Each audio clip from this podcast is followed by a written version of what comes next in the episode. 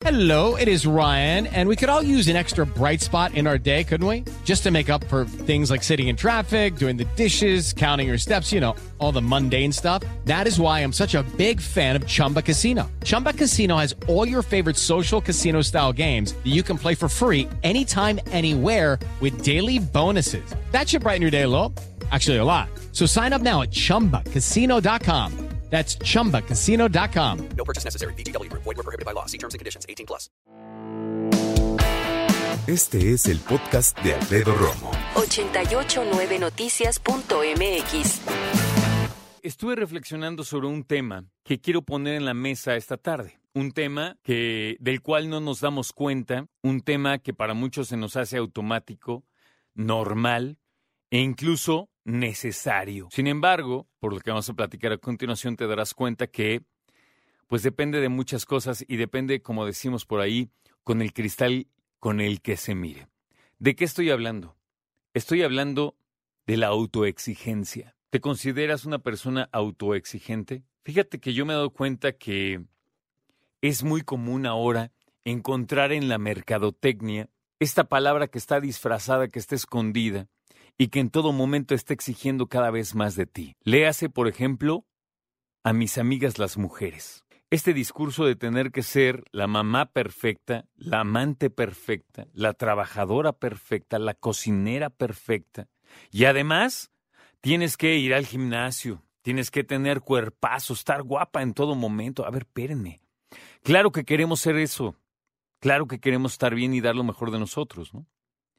Pero ¿hasta dónde? Porque este discurso que te estoy compartiendo y esta reflexión, a lo mejor ahorita alguien está pensando, pues claro, es que si no das todo eres un mediocre. La persona que piensa eso ya está inmerso en este discurso de la autoexigencia al máximo. A ultranza. Te he dicho muchas veces, a ultranza es de mis palabras favoritas. Pero una cosa es que sea de mis palabras favoritas y otra cosa es que yo practique la ultranza y no la practico.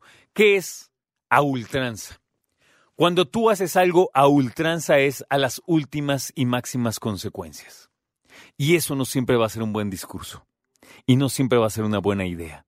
Mi papá siempre me ha dicho, los extremos son malos. Y lo creo firmemente.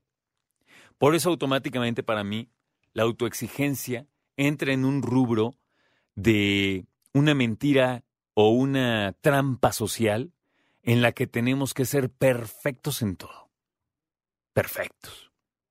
Perfecto papá, perfecto amante, perfecto en el trabajo, perfecto. No, pues es que está difícil y precisamente como está difícil, y si no es que imposible ser perfectos en todo, nos llevamos unas decepciones, no hombre, tremendas, olvídate, como seres humanos. ¿Qué tienes al... No, es que, ¿sabes qué? Que no pude ir con mi hijo porque pues... Y claro que me hubiera gustado ir, pues imagínate, es un lugar importantísimo ahorita, que él está empezando a jugar fútbol y entonces... Pero sabes perfecto que no podías faltar esa cuestión del trabajo. Y claro que te sientes, pero súper mal al respecto, ¿no? Pero las cosas no cambiaron. Tuviste que atender esa reunión, junta, viaje, lo que sea, y no hubo poder humano que pudiera zafarte de eso.